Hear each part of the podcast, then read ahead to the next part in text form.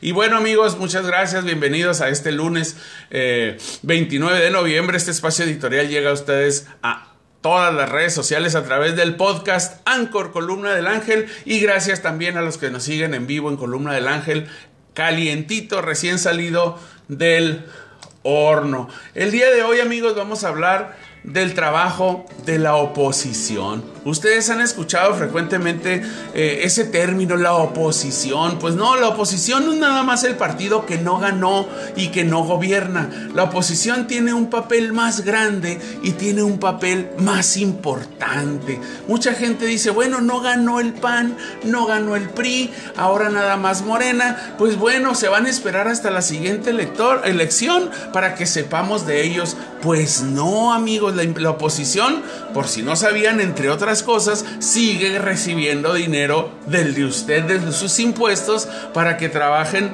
en la democracia, ¿verdad? Pues bueno, no hay que ser adivino ni tener poderes sobrenaturales para poder prever las consecuencias de las acciones de los gobiernos, aunado a las malas decisiones de la ciudadanía, porque pues el gobierno no hace las cosas sin complacencia de la ciudadanía. Cuando los gobiernos se equivocan de inmediato inician las críticas por todos los medios. Hoy, por todas las redes sociales, echando cara en cara que el gobierno es ineficiente, que roba, que está plagado de vividores. Parte de esa crítica es fundamentada, ¿verdad? Tienen razón, pero no de hace tres ni seis años, sino de hace más de 100 años. Quienes nos interesa un poco más de la historia de la política mexicana, existen varios autores que escriben otras versiones a las que cuentan los libros de texto y algunas otras experiencias que fueron parte de las personalidades de muchos políticos que nos y que nos han querido vender como héroes. Aquí en el caso de la llegada de la cuarta transformación al poder, se ha empezado a escribir muchas versiones sobre la eficiencia del gobierno, pero la volatilidad de la información, es decir, lo rápido que viaja la información, pues hace que se eh, que en las redes sociales hace que la crítica fundada y plasmada en un papel, pues a diferencia de los años hace 20 años, pues las redes sociales tienen eh, pues información que vuela y que cambia constante mente, ¿verdad? Me refiero a que reducir de 3 a 4 renglones o a 280 letras un tuitazo provoca que otro tuitazo mate las versiones que apenas van tomando vuelo. Pero bueno, la oposición en el ejercicio del poder es tan importante como el gobierno mismo. Si no hay un contrapeso que represente los muchos millones de mexicanos que no votaron por los gobernantes actuales, ni el gobierno en turno tendrá la oportunidad de lucirse haciendo un buen papel. Es como las peleas del Canelo Álvarez, ¿verdad? Si no le ponen un rival de calidad con el que pueda utilizar los mejores recursos con los que cuenta, pues siempre va a ganar fácil y la gente le va a empezar a perder credibilidad, como todos sabemos que le está pasando al boxeador tapatío. Pues hoy la oposición en México está desaparecida, entre que algunos están cuidando sus puestos en las cámaras de diputados o senadores y algunos otros solo alzan la voz cuando el líder en México sale con una declaración, pues bueno, la, la oposición no existe. Se montan en versiones que los estados no calan, pero no se atreven a construir una nueva narrativa con la que solo se garantice, con la que no solo garanticen regresar a alguna elección a tomar un puesto importante, sino recuperar la confianza que años atrás se tuvo hasta por 30 años, como en el caso de Baja California con el Partido Acción Nacional. Hoy los dirigentes de la tercera fuerza política en Baja California, porque sí, el PAN es la tercera fuerza política, están más preocupados por la fiesta en el Valle de Guadalupe, por la foto en la bicicleta, por salir en el Instagram, por viajar por Baja California, costillas de la beca que les da el partido y obviamente el pueblo. Aunque ellos perdieron, están becados. Los dirigentes de los partidos ganan entre 60 y 40 mil pesos, ya sea en el estado y en el municipio, pues para estar tomándose fotos con una buena copa de vino. Los del partido Encuentro Solidario, que era el PES, que apuntaló Jorge Hank sentado como eh, fieles soldados esperan a que la trompeta del hipódromo anuncie el arranque de la carrera electoral para la fiebre de la manía, ¿verdad? Prenda en torno al ingeniero. Otros como la Isaola, ¿verdad? El famoso teniente tan temido en Chihuahua y en todo México, pues se autoinmoló como un perseguido político y se autoexilió ante la amenaza de una detención por parte del exgobernador Bonilla. Ni sus luces le hemos visto. El que tenía todas las soluciones para acabar con la inseguridad, hoy no aparece para poner un granito de arena por la seguridad y por la ciudad que quiere gobernar. O nada más iba a ponerse a trabajar si ganaba. Entonces, pues no quería Tijuana, sino que solo quería el poder. Amigos, este es un claro ejemplo de lo que hay hoy en Baja California y en México. Sin oposición, amigos, perdemos todos. Esto no es cuestión de partidos, es cuestión de contrapesos y el mejor o la mejor arma más poderosa es nuestra opinión. Así que amigos, este es el comentario editorial del día de hoy. Les agradezco mucho. Amigos de Columna del Ángel, vamos a un intermedio musical.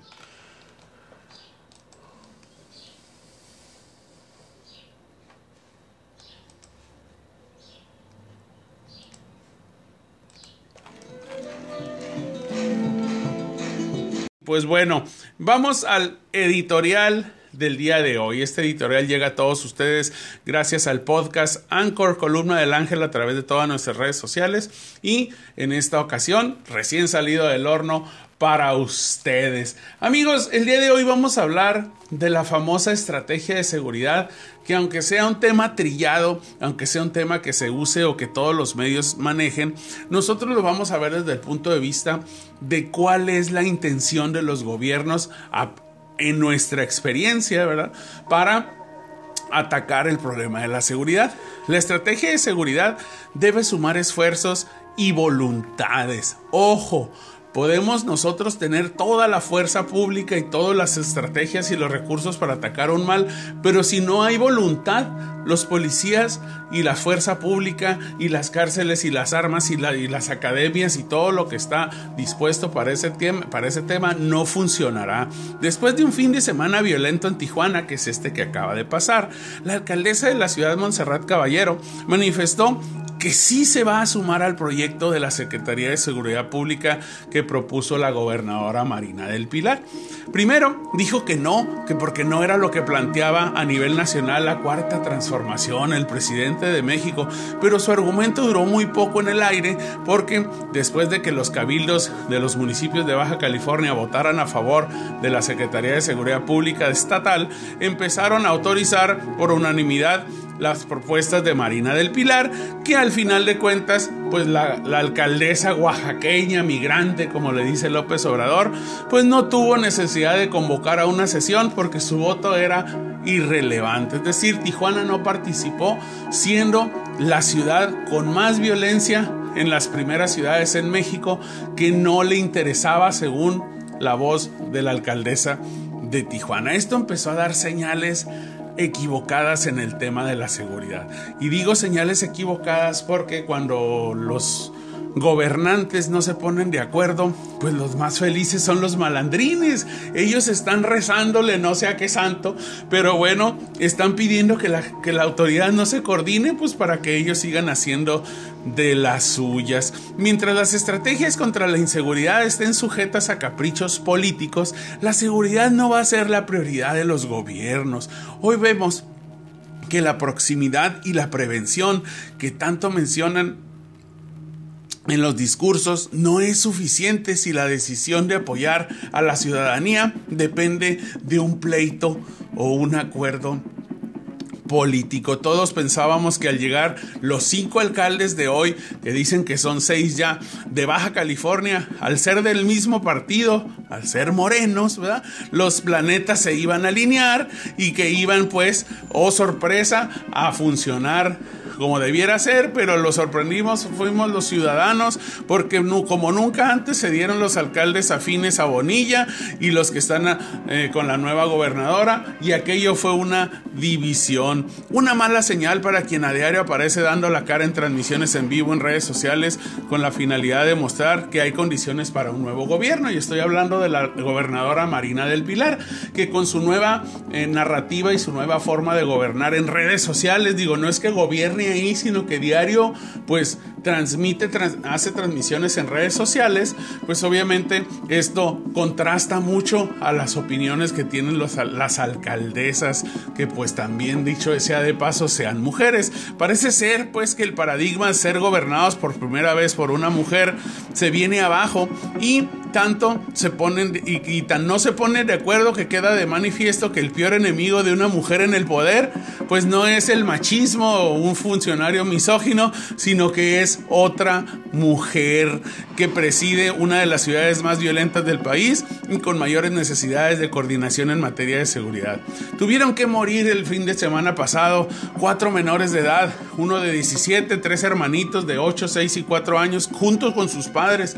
Una masacre de una familia y que fallecieran pues el primer policía municipal de la era Montserrat y Marina del Pilar, pues para que se pusieran las pilas y que la alcaldesa dijera, sí me voy a coordinar, fíjate, siempre sí. Y a nivel federal, el presidente, pues como lo dice Milenio, apoya y vendrá el sábado, pues a dar el banderazo a el fin de la inseguridad. Esperemos que esto no se quede en un anuncio mediático y que por como empezamos este comentario de hoy, la seguridad no dependa de una decisión política. Amigos, este fue el comentario del día de hoy. Vamos a un intermedio musical en columna del ángel.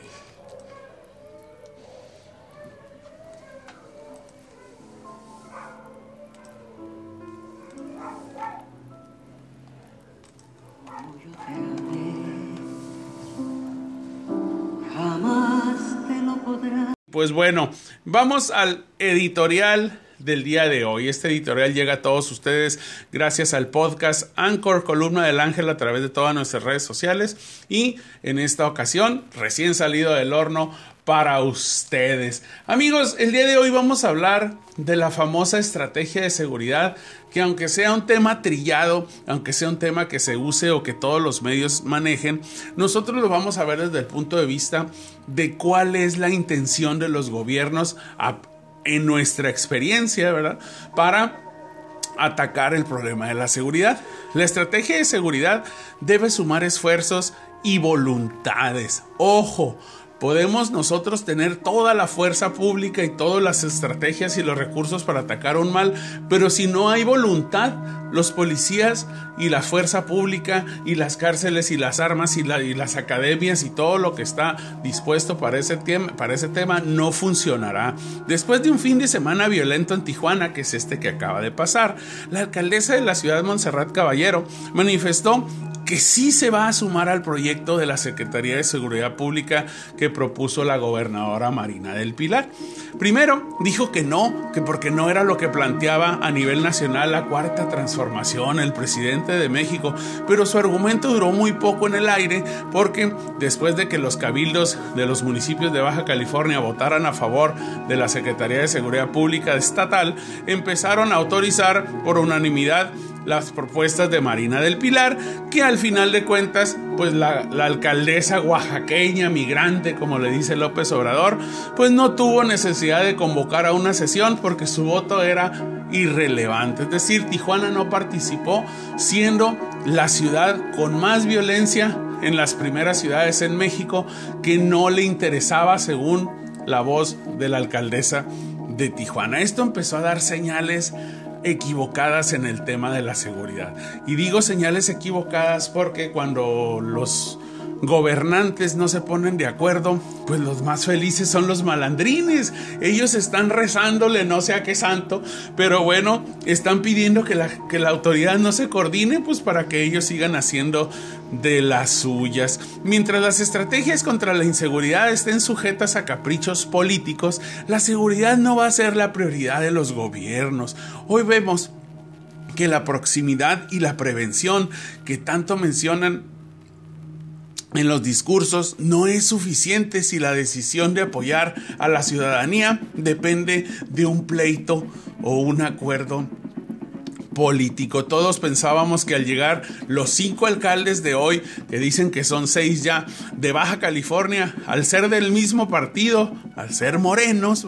Los planetas se iban a alinear y que iban pues, oh sorpresa, a funcionar como debiera ser, pero lo sorprendimos, fuimos los ciudadanos, porque como nunca antes se dieron los alcaldes afines a Bonilla y los que están eh, con la nueva gobernadora, y aquello fue una división, una mala señal para quien a diario aparece dando la cara en transmisiones en vivo en redes sociales con la finalidad de mostrar que hay condiciones para un nuevo gobierno, y estoy hablando de la gobernadora Marina del Pilar, que con su nueva eh, narrativa y su nueva forma de gobernar en redes sociales, digo, no es que gobierne ahí, sino que diario pues transmite, hace transmisiones en redes sociales, pues obviamente esto contrasta mucho a las opiniones que tienen las alcaldesas, que pues también dicho sea de paso sean mujeres. Parece ser pues que el paradigma de ser gobernados por primera vez por una mujer se viene abajo y tanto se ponen y, tan no se ponen de acuerdo que queda de manifiesto que el peor enemigo de una mujer en el poder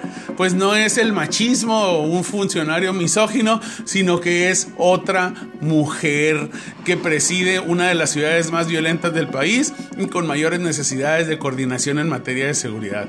Tuvieron que morir el fin de semana pasado cuatro menores de edad, uno de 17, tres hermanitos de 8, 6 y 4 años juntos con sus padres, una masacre lamentable de una familia y que fallecieran pues el primer policía municipal de la era Montserrat y Marina del Pilar, pues para que se pusieran las pilas y que la alcaldesa dijera, sí me voy a coordinar, fíjate, siempre sí. Y a nivel federal, el presidente, pues como lo dice Milenio, apoya y vendrá el sábado, pues a dar el banderazo a el fin de la inseguridad. Esperemos que esto no se quede en un anuncio mediático y que por como empezamos este comentario de hoy, la seguridad no dependa de una decisión política. Amigos, este fue el comentario del día de hoy. Vamos a un intermedio musical en columna del ángel.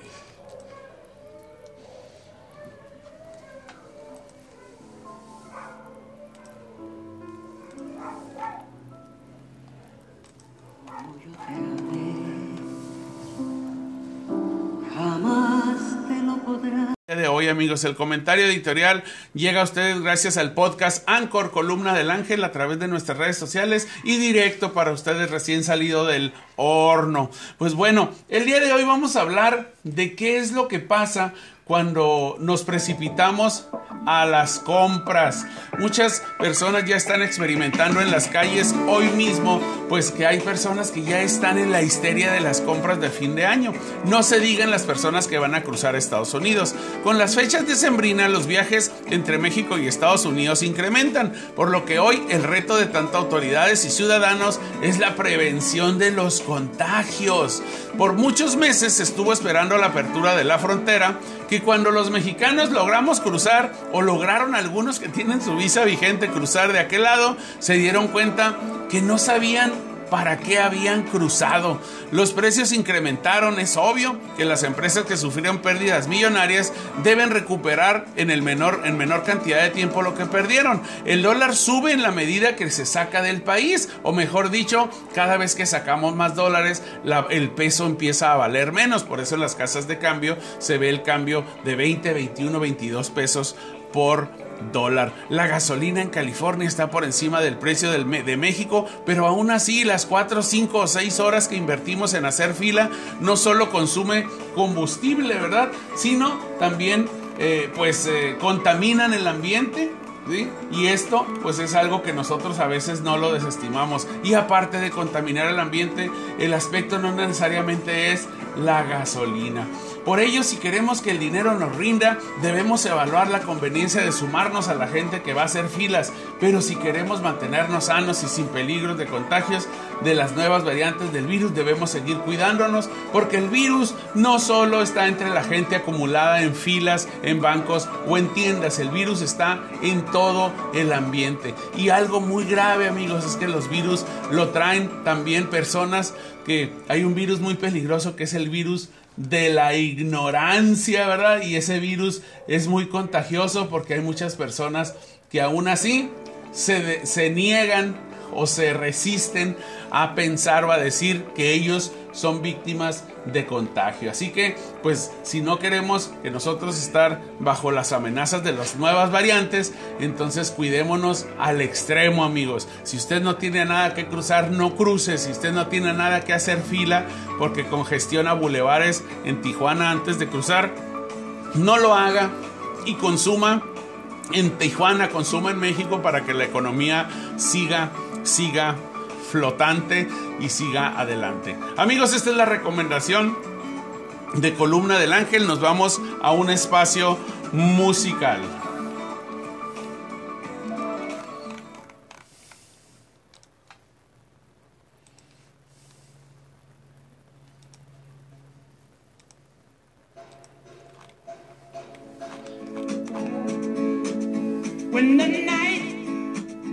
Este editorial del día de hoy llega a ustedes gracias al podcast Anchor Columna del Ángel y también a ustedes recién salidito del horno este editorial en vivo para ustedes. El día de hoy amigos, aparte de la bella lluvia que nos está eh, pues haciendo un... Eh, música y efectos especiales naturales ambientales, el día de hoy vamos a hablar, ¿sí? nada más y nada menos que de pedir perdón por asuntos del pasado. El Estado mexicano, fíjense, el día de ayer reconoció eh, pues su responsabilidad en la desaparición de un periodista de Hermosillo, Alfredo Jiménez Mota, un periodista mexicano que trabajaba para el diario El Imparcial y que en 2005 fue acribillado por el narcotráfico, pues por escribir temas sobre el narco. Alejandro Encina, subsecretario de Gobierno en materia de derechos humanos, emitió una declaración que dice, vengo en representación del Estado mexicano a reconocer la responsabilidad del Estado en la desaparición de Alfredo Jiménez y vengo a ofrecer una disculpa pública porque el Estado mexicano no pudo garantizar y proteger la integridad de Alfredo. ¿Cuántos otros amigos tendrían que pedir disculpas o cuántas veces se tendría que pedir una disculpa por para ir cerrando las investigaciones de decenas de periodistas asesinados por el ejercicio de su labor? Si bien reconocer no es que no se brindaron las garantías el mismo gobierno no ha reconocido que no ha movido una sola hoja de un expediente rezagado de los demás comunicadores que murieron en aras del derecho a la información. Así que el callar opiniones críticas y periodistas incisivos es atentar contra el derecho ciudadano de estar informado, es atentar contra la democracia y contra la libertad. Y muchas veces se atenta desde, desde la cúpula del Estado. Pero si ofrecer disculpas para el gobierno significa dejar de resolver casos y cerrar investigaciones, se tendrían que ocupar el tiempo que el presidente pasa en las más de 700 mañaneras para disculparse con las familias de los más de 100 mil muertos por inseguridad en tres años de gobierno sin importar que los fallecidos sean o no parte de grupos criminales o víctimas colaterales, como les llaman ellos, tendría que ocupar el tiempo eh, tendrían, perdón, para garantizarle a los ciudadanos la seguridad y la paz, la libertad de trabajar, de transitar en los caminos del país sin ser extorsionados o molestados por gente que se cree dueña del mismo territorio nacional. Disculparse amigos no es suficiente si no se reconoce que en los demás rubros también se está fallando y no se corrige. Así que, pues bueno, esta disculpa y esta reflexión va en aras de que el gobierno reconoce que no se hizo nada, pero tampoco se pone las pilas para ponerse a garantizar para lo que fue electo. Amigos, ahí está la reflexión del día de hoy. Es un comentario editorial en base a una acción que tuvo el gobierno el día de ayer. Pero, pues bueno, vamos a ver qué pasa. Amigos, muchas gracias. Nos vamos a un intermedio musical y regresamos.